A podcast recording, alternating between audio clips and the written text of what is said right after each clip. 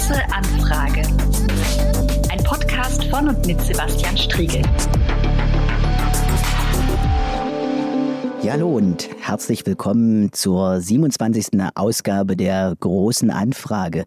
Wir bewegen uns heute zwischen Kiew und Zeitz und wollen einen ukrainischen Blick zurückwerfen, einen Blick zurück auf äh, inzwischen ein Jahr Krieg gegen die Ukraine oder eigentlich muss man sagen inzwischen neun Jahre des russischen Angriffs auf die Ukraine. Das begann ja nicht erst im letzten Februar, sondern bereits im Jahr 2014. Und ich freue mich sehr, dass ich äh, heute eine Gesprächspartnerin aus der Ukraine bei mir habe, die inzwischen in Zeitz lebt, äh, Ludmila Kapustina. Sie kommt aus Kiew, hat zwei Kinder äh, und sie ist nach Zeitz geflüchtet aus Kiew, kommt ihr Mann, ihre Eltern und ihre Großmutter, die leben weiterhin in Kiew.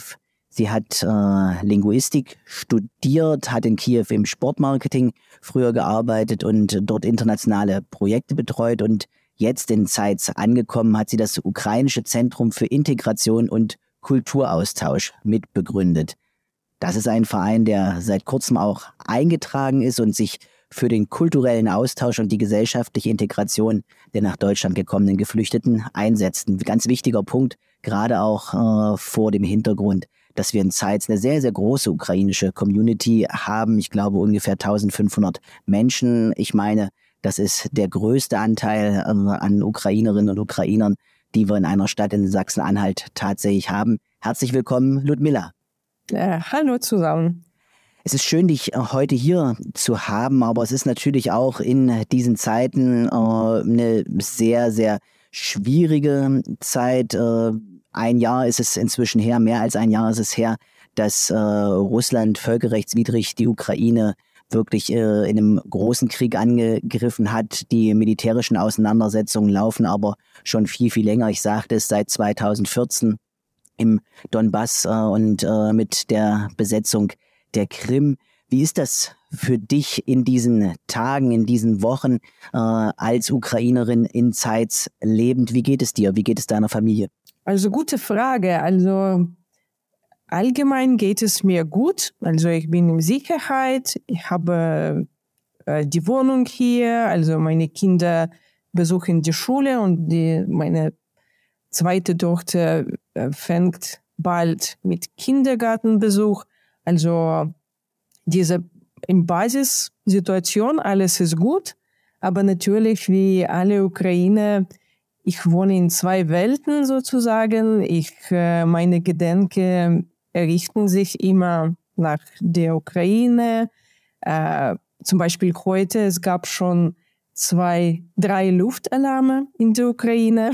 Das bringt so einen interessanten Hintergrund zu allen Leben der Ukraine, die im Ausland sind. Also, weil wir sind immer aufgeregt, äh, was mit unserer Familie, unseren Bekannten und Freunden passieren wird. Und ja, geht gut, aber ein bisschen schizophrenik, würde ich sagen.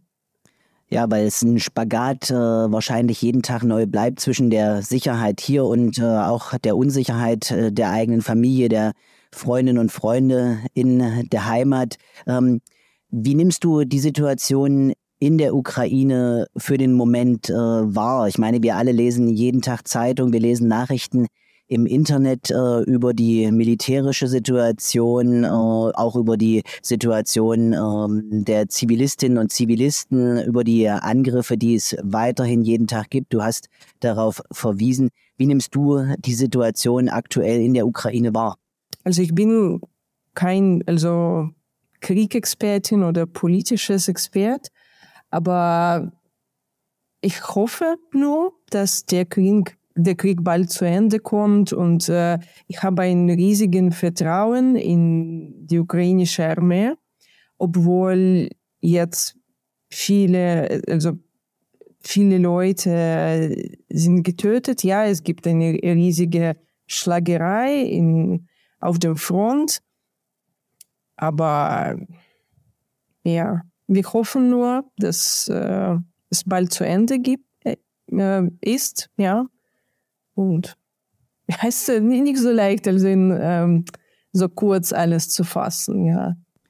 Das kann ich, das kann ich verstehen und äh, angesichts der, der Vielzahl an äh, Toten, an äh, Verletzten, nicht nur ukrainischen Soldatinnen und Soldaten, sondern auch vor allem ja verletzten Zivilistinnen und getöteten Zivilisten. Äh, wir reden aktuell, meine ich, äh, über mindestens äh, 8000 150 Todesopfer, allein rheinischen Zivilbevölkerung bestätigte Todesopfer. Das ist eine schon allein hohe Zahl und äh, man muss davon ausgehen, dass es noch viel mehr Menschen sind, weil natürlich der, das UN-Hochkommissariat für Menschenrechte auch jeden einzelnen Toten zunächst mal auch entsprechend verifizieren muss und das Zeit braucht. Ähm, das sind schlimme Zahlen und ich glaube, das ist tatsächlich ein, ein großes Problem.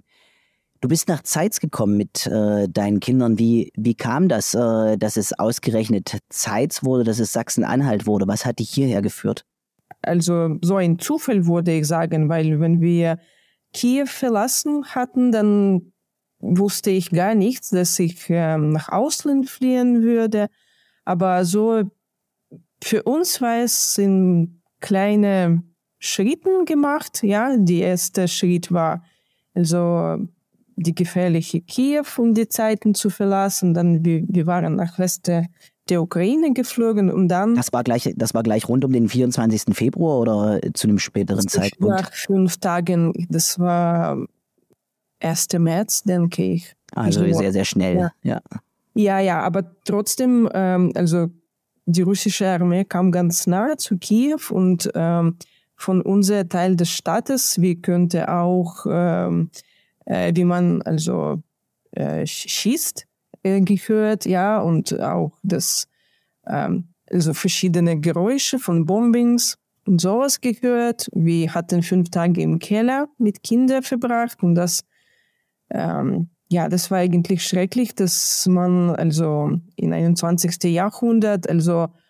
soll also sich im Keller verstecken und also nicht wissen, ob du gesund am Morgen sich aufwächst oder das ist, wenn du die Augen schließt, das ist schon für immer. Das, ich hatte also verrücktes Gefühl, ernst zu sein, ja. Und dann, ja, vor allem wahrscheinlich auch äh, angesichts der, der späteren Berichte, wenn man dann sieht, was alles auch in direkter Umgebung zu Kiew passiert ist, an, an äh, wirklich schlimmen äh, Verbrechen durch die russische Armee, ja. Genau, und ich habe was, ja, was Schreckliches, ich habe auch, also in meine näheren Kreis sozusagen Bekannte, die von Russen ähm, getötet wurden. Und besonders, das war in, in einem Dorf nicht weit von Kiew. Das waren die Eltern von meinen Bekannten.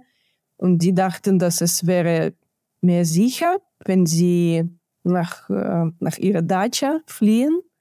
Ja. Aber leider, das war eine schlechte Entscheidung und die wurden einfach von Russen geschossen vor ihrem Haus. Ja.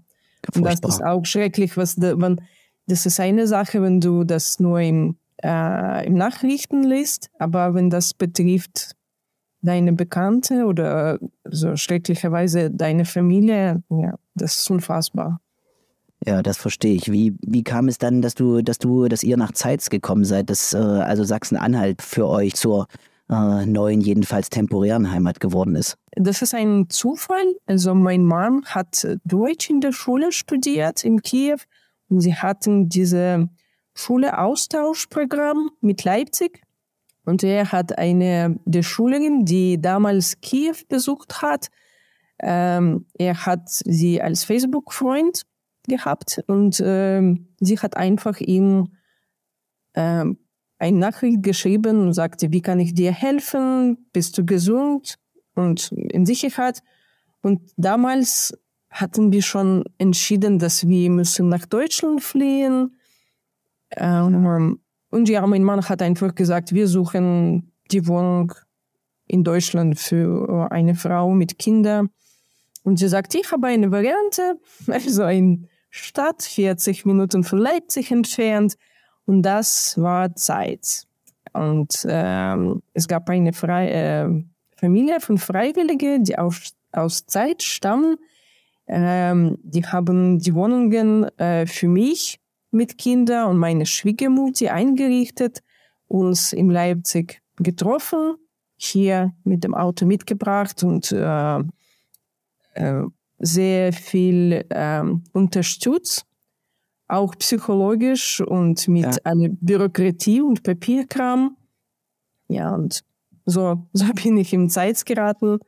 Und manchmal, wenn ich darüber denke, ich bin so erstaunt, wie das, wie das ja, passiert hatte. Das, das kann man nicht planen, denke ja. ich.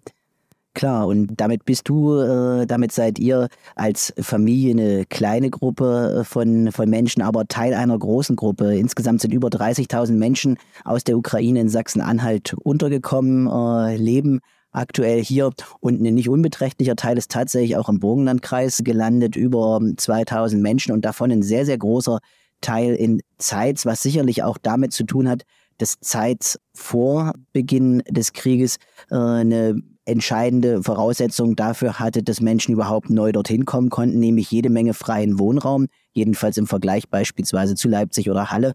Ähm, und dieser Wohnraum wird inzwischen doch auch zu relevanten Anteilen von Menschen aus der Ukraine genutzt, konnte genutzt werden. Und die entscheidende Sache war, du hast es ein Stück weit erwähnt, äh, es gab Menschen, die sehr, sehr schnell Wohnraum auch nutzbar gemacht haben, eingerichtet haben und äh, tatsächlich dafür gesorgt haben, dass Menschen schnell ein Dach über den Kopf bekommen können. Wenn du dich umschaust in Zeit, wie nimmst du das wahr? Äh, auf was für eine Situation treffen einerseits die Geflüchteten aus der Ukraine konkret und wie geht es Ihnen äh, dort? Wie ist die Situation äh, in Bezug zum Beispiel auf Schule, auf Bildung, auf Jobperspektiven? Was kannst du dazu sagen? Ich denke, wir können versuchen, verschiedene Themen zu beschreiben. Also zum Beispiel, wenn wir über Wohnungen sprechen, dann es geht ziemlich gut. Es gibt äh, eine ganz große Wahl von Wohnungen. Es ist leicht, die Wohnung, die in ähm, in die finanzielle Rahmen, die von Jobcenter unterstützt wird, passt. Ähm, hier denke ich, es ist sehr günstig äh, im Vergleich zum Beispiel zu West der Deutschland. Ich habe äh, von einigen Bekannten gehört, dass es geht ganz schwierig, eine richtige Wohnung, die alle Voraussetzungen der Jobcenter passt, zu finden. Also Wohnung ist gut, also Schule, also ich weiß, dass jetzt ähm, die ukrainischen Kinder, die neu gekommen sind, sie, also sie finden keinen Platz in Schulen in Zeit und trotzdem besuchen sie die Schule in der Nähe, in, in die Dörfer, die nicht weit sind. Also im, im Umland der Stadt, äh, damit, genau. äh, da, weil, dort, weil dort Plätze frei sind, ja. Ja, stimmt. Aber ich denke, es ist sehr gut organisiert und ich verstehe, dass bevor es gab einen Lehrmangel schon im Land und äh, ich sehe, dass ähm, der Amt hat alles, was möglich gemacht, dass die Kinder wie schnell wie möglich in die Schule ge äh, geraten, dass die Deutsch lernen. Äh, natürlich, also es gibt verschiedene es hängt von der Schule ab und für, von Management, für die Leitung, wie die sich um die Integration von Kindern kümmern. Also meistens besuchen Ukrainer zuerst eine Ankunftsklasse. Das heißt, sie haben eine Lehrerin aus der Ukraine. Sie lernen ein bisschen Ukrainisch, viel Deutsch. Und die Idee ist so, dass nach einem Jahr, wenn sie, wenn ihr Deutschniveau genügend hoch ist, dann äh, sollen sie äh, in eine deutsche Klasse gehen. Also ist es fast ein Jahr, als wir im Zeit sind, dann sehen wir. Mein, ich sehe, dass meine Tochter Hanne, sie, ja, sie, sie hat schon Interesse in Deutsch und sie versucht Deutsch zu sprechen. Also wir können sagen, es geht nicht schlecht, ja. Natürlich kann man darüber immer ähm, diskutieren, wie wäre es besser. Ähm, ich weiß, dass in verschiedenen Ländern also verschiedene Strategien dafür gewählt würden. Also manchmal gingen ukrainische Kinder gerade in die deutsche Klasse. Ja, aber ich denke, es hängt viel vom Kontext ab. Wie viele Ukrainer sollen, ähm, soll die Schule annehmen und so weiter. Ja, äh, Lass uns noch einen kurzen Moment beim, beim Thema Bildung hier äh, bleiben. Äh, die Situation der ukrainischen Lehrerinnen und Lehrer, du hast es schon äh, gesagt, mit Blick auf die Ankunftsklassen, die war jetzt lange Zeit unklar. Es war unklar, ob die Verträge verlängert werden. Inzwischen hat die Landesregierung sich entschieden, auch die Verträge der ukrainischen Lehrerinnen wirklich zu verlängern. Ist das auch als Entlastung bei den ukrainischen Lehrerinnen und Lehrern angekommen? Äh, hat das zur Entlastung beigetragen? Ich, ich habe nicht so viel Information darüber. Also eigentlich, was du gesagt hast, habe ich gehört, aber nicht mehr Details. Aber ja, ich denke, das ist sehr schön, dass äh, die ukrainischen Lehrer haben also Möglichkeit, also dass sie kriegen diese verlängerte Verträge und sie sie können ihre professionellen Kenntnisse vertiefen. Ich weiß, dass sie wurden auch also in die Schulsystem weiter integriert, dass sie ähm, sie lernen auch Deutsch und ähm, wenn ich mich nicht irre, es muss irgendeine Aus zusätzliche Ausbildungsprogramme oder Seminare sein. Ja. Dann, wenn sie entscheiden, also in Deutschland nach der Krieg bleiben, dann können sie auch äh, als, ja, als Lehrkraft weiter arbeiten, schon nicht, nicht nur mit ukrainischen Kindern, sondern mit allen Kindern. Ja, und ich denke, für, für den Region wäre das auch eine also, so gute Situation. Ja. Ja, gerade auch angesichts des Lehrermangels, äh, den wir hier gerade sehr, sehr akut haben und der unser Bildungssystem ziemlich unter Druck setzt. Du hast schon äh, ein bisschen angesprochen, dass auch einige hier bleiben wollen, das für sich überlegen. Was mich äh, interessiert ist, wie wird das gerade in der Ukraine äh, und in der ukrainischen Community in Zeitz in Sachsen-Anhalt diskutiert? Äh, ich erlebe sehr unterschiedlich. Ich erlebe Leute, die, für die sehr klar ist, sie wollen bald möglichst zurück. Andere, für die ist das nicht so klar. Wie nimmst du das in deinem Umfeld wahr? Ähm, was passiert da? Sagen Menschen eher, sie wollen sich hier dauerhaft beheimaten oder ist doch ähm, die Sehnsucht groß, möglichst bald wieder zurück äh, in die Ukraine zu kommen? Ja, also ich, ich in, in meinem Umkreis, ich kenne also die Leute, die alle Varianten, die du gerade genannt hast, also, ähm, im, also im Sicht haben.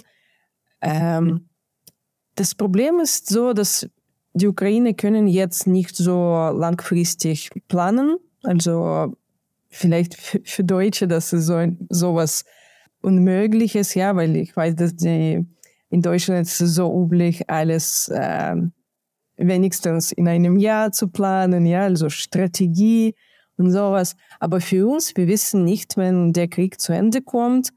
Äh, aber natürlich, wir hatten, also Mehrheit der Ukraine hat ein schönes Leben in, in, also in der Ukraine und sie wollten, sie wollen natürlich dieses Leben zurück. Und das heißt, wenn der Krieg zu Ende kommt, dann kommen sie gerne zurück, um das Land wieder zu aufbauen und ja, ihr Leben, also wie möglich, also wie möglich dieselbe Leben führen oder ja, was ist. Mhm. Aber also in unserem Verein, ähm, es gibt äh, ein Paar, zum Beispiel sie wollten gerne, dass ihres Kind, also sie haben zwölfjährige Töchter, dass sie in Deutschland bleibt, weil sie hat bessere Ausbildungschancen hier. Aber die Tochter zum Beispiel will wie schnell wie möglich nach der Ukraine kehren. Also das ist ganz verschieden. Also so eine Familie, der unbedingt in Deutschland bleiben will, kenne ich denke nicht. Es gibt die Leute, die so mit der Ukraine verknüpft sind und sie wollen sich nicht so gerne auch in Deutschland integrieren. Also sie setzen auf dem Koffer sozusagen, ja, und sie sind bereit, äh, schnellstmöglich zurückzufahren. Aber das finde ich auch nicht so gut, weil man, also, weil die Zeit, die man hier verbringt, geht auch dann sinnlos. Ja, die lernen kein Deutsch. Ja, sie warten, sie sind in diesem Wartenzustand, ja, der nicht konstruktiv ist, denke ich. Ja, aber es gibt auch Leute, die, obwohl sie nicht sagen können, was sie in einem Jahr machen werden oder wo sie werden sein. Also trotzdem machen sie etwas, ja. Sie, sie, sie interessieren sich in, in, in der Stadt, in Zeit. Sie wollen die Bürger unterstützen, sich hier besser integrieren. Ja, und in meinem Umkreis, ich denke, die Mehrheit von solchen Leuten ist zu finden, aber das ist auch mit unseren Aktivitäten im Verein natürlich verbunden.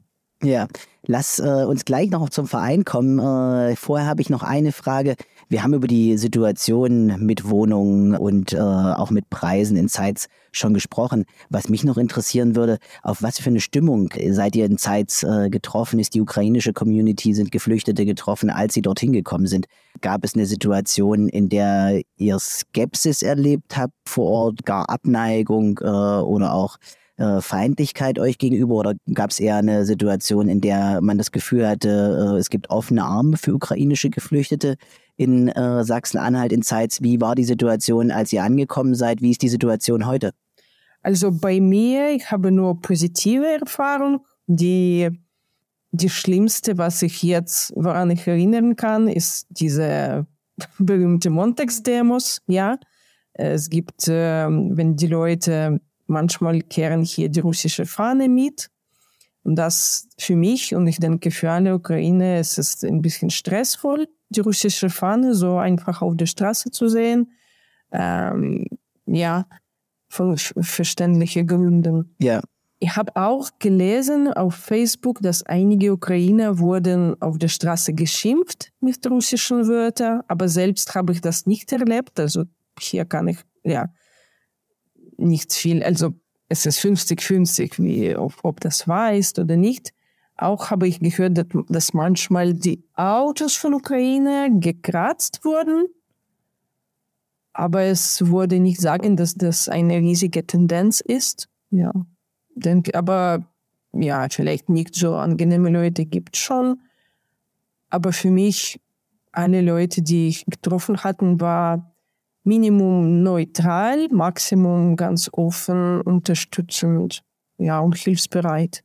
Ja, und Zeitz ist ja, ich sagte es am Anfang schon, äh, eine der Städte mit einer sehr, sehr großen äh, ukrainischen Community und auch, äh, das ist jedenfalls mein Eindruck, einer sehr, sehr gut organisierten Gruppe von Geflüchteten. Ich habe das selten so klar, so deutlich erlebt und ihr habt auch inzwischen einen Verein gegründet, das Ukrainische Zentrum für Integration und Kulturaustausch. Was ist die Geschichte dahinter? Wie seid ihr entstanden und äh, was hat euch dazu gebracht, auch diesen Verein auf den Weg zu bringen? Ja, das ist eine interessante Geschichte und ähm, ich habe meine Mitstreiterin eigentlich dank Kinder und Zirkus kennengelernt. Es gibt einen Verein, der soziale Zirkus Uppsala hier. Die machen Zirkusunterrichte mit ähm, für Menschen mit Migrantenhintergrund und Geflüchtete. Und natürlich, da ähm, im 2022 die Mehrheit von Geflüchteten waren die Ukraine. Es wurde eine feste Gruppe von ukrainischen Kindern zusammengebracht, die äh, Zirkus unterrichtet hatten. Und dort hatte ich äh, Natalia Kiritschenko, der Vorsitzende unserer Verein, kennengelernt. Also sie war auch sehr aktiv und äh, ja, zusammen, äh, wir versuchten einige Veranstaltungen zu machen.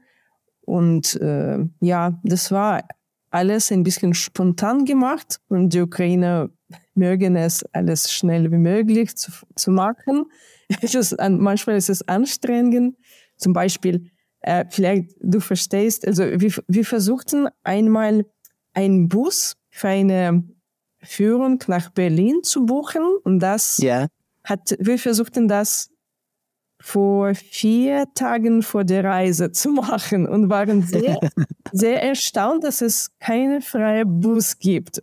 Und alle Firmen sagten, was, wir sollen das zwei Monate im Voraus buchen. Euch sind, euch sind, euch sind vier Wochen oder, oder, oder vier Monate angeboten worden, ja? ja und ich sagte, na gut, heute ist Montag, für Freitag brauchen wir einen Bus, aber in der Ukraine wäre es möglich, ja, aber vielleicht das ist, weil wir aus Hauptstadt, von einer Großstadt kommen, ja, es Spricht, spricht deutlich für die Ukraine an dieser Stelle, genau wie bei vielen äh, Dingen in Sachen Digitalisierung. Da fällt mir das immer wieder auf, äh, wie flink dort Dinge in der Ukraine gehen.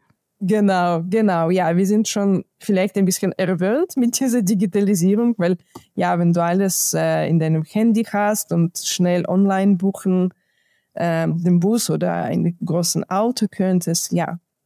Aber trotzdem, also wir, wir finden diese goldene Mitte immer, wir hatten also sichere Partner hier im Zeit gefunden, die uns mit Kenntnisse und ihre Erfahrung unterstützen. Das sind zum Beispiel Silvio Clavon von ähm, Sportverein KSG Zeit, das ist Stefan Leier von Rotary Club Zeit und auch eine Menge Leute.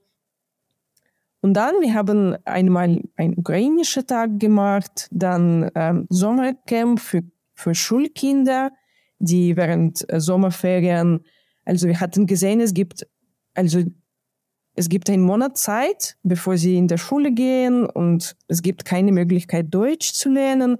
Und so wie hatten entschieden, es muss ein Sommercamp sein, wo Kinder kennenlernen, Deutsch, die Deutschsprache, also wenigstens Basiswörter oder etwas. Das haben wir geschafft. Und im Herbst äh, haben wir verstanden, dass wir brauchen so eine ähm, juristische Einheit, ja, um Förderung zu kriegen, ähm, vielleicht einen Raum für unser Verein zu finden. Und so haben wir mit Vereingründung angefangen. angefangen. Ja, und ich, ich habe gehört, es hat sehr schnell gegangen, nur drei Monate. Für mich war es ein bisschen stressvoll. Ich habe viele neue deutsche Wörter gelernt. Also du bist, mitten in, du bist mitten in Deutschland äh, und in der, äh, wie man das bei uns sagt, Vereinsmeierei angekommen, ja? Genau. das stimmt, ja. Also aber jetzt kann ich ein Protokoll von Mitgliedsversammlung schreiben, ja. Äh, ganz interessante Erfahrung. Sehr schön. Und ihr seid inzwischen auch als Verein eingeschrieben, äh, seid also entsprechend registriert und könnt tatsächlich auch von Fördermitteln bis hin zu konkreten Projekten Dinge auf den Weg bringen. Äh, erzähl, äh, ich habe schon einiges gelesen, was ihr gemacht habt. Du hast ein bisschen weiteres auch erzählt. Woran arbeitet ihr ganz aktuell? Das letzte, was ich gehört habe, was ihr euch vorgenommen habt, ist eine Ausstellung die, mhm. glaube ich, gerade derzeit schon in Zeitz in der Stadt zu sehen ist, in Schaufenstern, in ansonsten leeren Schaufenstern. Was, was steckt dahinter und was habt ihr sonst noch vor? Ja, also ich spreche kurz dann ähm, im allgemeinen Sinn, was wir machen. Also wir sehen zwei Richtungen für unsere Tätigkeit. Das erstens ähm, die Ukraine, die jetzt im, sich im Zeit befinden, ein bisschen zu aktivieren, ja, damit sie etwas zu tun haben und ihnen bei Integration in deutsche Gemeinschaft zu unterstützen. Das heißt, wir machen einige Workshops für Kinder und Erwachsene. Derzeit haben wir schon Theaterstudio organisiert, ähm, Kunststudio für Kinder und Lesungen von ukrainischen Märchen in der Stadtbibliothek organisiert. Also das ist eine Richtung. Und zweitens, also wir sehen es vor, dass es wäre schon, äh, wie eigentlich im Namen unseres Vereins steht, einen Kulturaustausch zu schaffen, äh, ein positives Bild von Ukraine in Deutschland zu, äh, zu entwickeln. Und das heißt, wir beschäftigen uns, wir, wir nennen das also, ähm, also Imageveranstaltungen, ja, die, also Kultur, Diplomatie. Und eine dieser Projekte, ähm, es gibt ein internationales Projekt, der von ukrainischen Institut ähm, gemacht wurde. Das ist ein Fotoprojekt, der zeigt die Denkmale und Kulturorte, die ähm, in der Ukraine durch russischen Angriff zerstört wurden. Also und wir hatten entschieden, es wäre eine gute Möglichkeit, diese Bilder in Zeit zu zeigen, ähm, damit die Leute, weil zuerst damit sie sehen, was eigentlich Russland in der Ukraine jetzt macht, wie sie die Kulturerbe zerstört. Und zweitens vielleicht zusätzliche Brücke zwischen unserer Gemeinde zu, zu bauen, weil in der Ukraine, es gibt sehr viele Architektur, die zum Beispiel von deutschen Architekten ähm, gemacht, gebaut wurden oder zum Beispiel von der Studenten, von den Leuten, die in Deutschland oder in Europa studiert hatten. Das heißt, also, es gibt Häuser, die, wenn du nicht weißt, dass es in Kiew ist, dann man, man konnte sagen, es ist in Leipzig oder äh, in Berlin. Also der Stil ist äh, derselbe. Und das wollten wir auch zeigen. Und es, ja, wir hatten es geschafft mit Unterstützung von Landrat und Stadt zeigt, nämlich äh, Herr Oberbürgermeister Christian Thieme und Rotary Club Zeit, ähm, diesen Projekt nach Zeit zu ziehen. Was mir sehr gefällt, dass wir hatten es geschafft, im Schaufenster das zu zeigen. Das heißt, mehr Leute hatten das gesehen äh, und die Zielgruppe, die wir erreicht hatten, ist viel größer, als ob wenn wir das in eine kleine Galerie gemacht hatten. Ja, hier bin ich ganz zufrieden mit der, ja, mit was, was wir geschafft hatten. Ja, sehr, sehr schön. Und ich habe das auch schon äh, kurz äh, sehen können und fand das eine, eine wunderbare Initiative, auch zu zeigen. Du hast es äh, angemerkt, dass, dass die Ukraine nicht weit weg ist, sondern äh, dass es ganz viele Verbindungen äh, hier architektonischer Art gibt. Du hast Leipzig erwähnt. Auch da ist ja eine Verbindung da. Leipzig äh, als Partnerstadt von Kiew auch. Ähm, das ist etwas, was ich in Sachsen-Anhalt bisher noch nicht so wahrnehme, dass es tatsächlich auch den Versuch gibt, mit der Ukraine in einen direkten Austausch äh, zu kommen. Kennst du Beispiele auch, dass äh, es in Sachsen-Anhalt Städte und Gemeinden gibt, die schon über Partnerschaften in die Ukraine verfügen oder ähm, dass es solche Bestrebungen gibt, da etwas aufzubauen, gerade auch mit Blick auf die Zeit nach dem Krieg? Mm, ja, ich, ich, ich habe nicht von solchen Initiativen in Sachsen-Anhalt gehört. Ich weiß, es gibt ähm, ukrainische Vereine in Thüringen und in Sachsen. Das ist die nächsten. Ja, und die Anfrage, sowas anzubauen, ich denke, groß, ganz groß ist, ja. Das wäre schon. Und wir versuchen uns auch damit zu beschäftigen. Dass es da eine Perspektive gibt und äh, in der Hoffnung, dass nach dem Krieg, der hoffentlich bald zu Ende geht, tatsächlich auch mehr Gemeinschaft mit der Ukraine möglich wird. Es gibt ja auch den Antrag der Ukraine äh, Mitglied in der EU zu werden. Wir, glaube ich, wissen beide, das ist noch ein ordentliches Stück Weg, vermutlich für beide Seiten, bis man da zu einem Erfolg äh, wird kommen können. Aber die Perspektive ist da und äh, es wäre sehr gut, wenn die Ukraine sehr bald in der EU landen würde. Aber umso wichtiger ist es, auch die Partnerschaften vorher zu stärken und miteinander zu schauen, wo gibt es Gemeinsamkeiten und was kann man gemeinsam entwickeln. Ludmilla, vielleicht zum Abschluss. Ich habe noch eine Frage, nämlich wenn du auf die nächsten Wochen, die nächsten Monate guckst, was äh, wünschst du dir für die Ukraine? Was wünschst du dir aber auch für die Ukrainerinnen und Ukrainer, die in Zeitz, die in Sachsen-Anhalt leben? Was ist da deine Perspektive? Also ja, für die kommende Woche, also ich würde alle Ukrainer, die in der Ukraine jetzt sind und auch für Ukrainer, die jetzt in Zeit sich befinden, äh, viel Mut wünschen. Ähm, also wir sind sehr einig. Ja, wir, wir sind sicher, dass Sieg kommt bald und äh, weißt du, das ist nicht so leicht, das ja zu äußern. Aber ähm, das glaube ich, ja ja, die Ukraine hat immer also so äh, in Richtung Europa angeschaut und ich denke, das ist sehr gut, dass die Ukraine, die jetzt sich in Europa befinden, zuerst sie lernen. Also dieser Austausch passiert schon und wenn sie schon nach der Ukraine zurückkehren, also sie können auch diese Erfahrung ähm, in ihres Land einsetzen. Das wäre sehr schön. Und natürlich wie, ja, wir können auch, also Deutsche, etwas lernen, also das, ja, und etwas Neues beibringen. Ja, vor allem, vor allem im Bereich Digitalisierung bin ich sicher, da geht äh, noch einiges. Da bin ich wirklich jeden Tag äh, neu baff, wenn ich sehe, wie schnell dort Projekte in der Ukraine wirklich konkret Form annehmen, realisiert werden und wie lange wir manchmal hier brauchen, äh, wie umständlich wir uns bisweilen das Leben machen.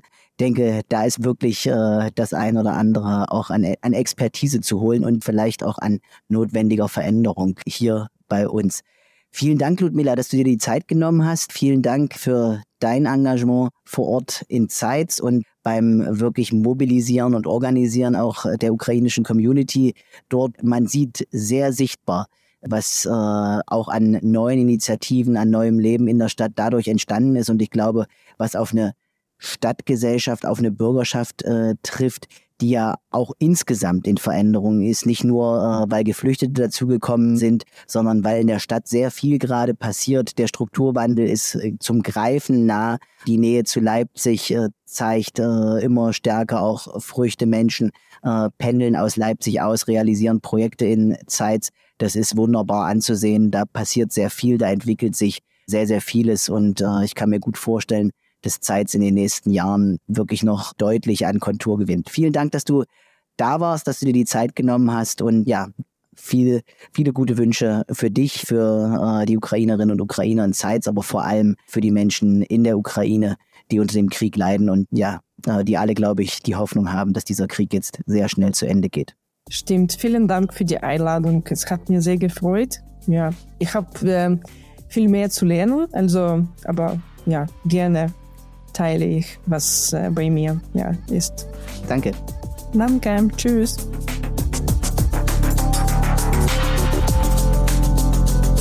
Die große Anfrage. Ein Podcast von und mit Sebastian Striegel.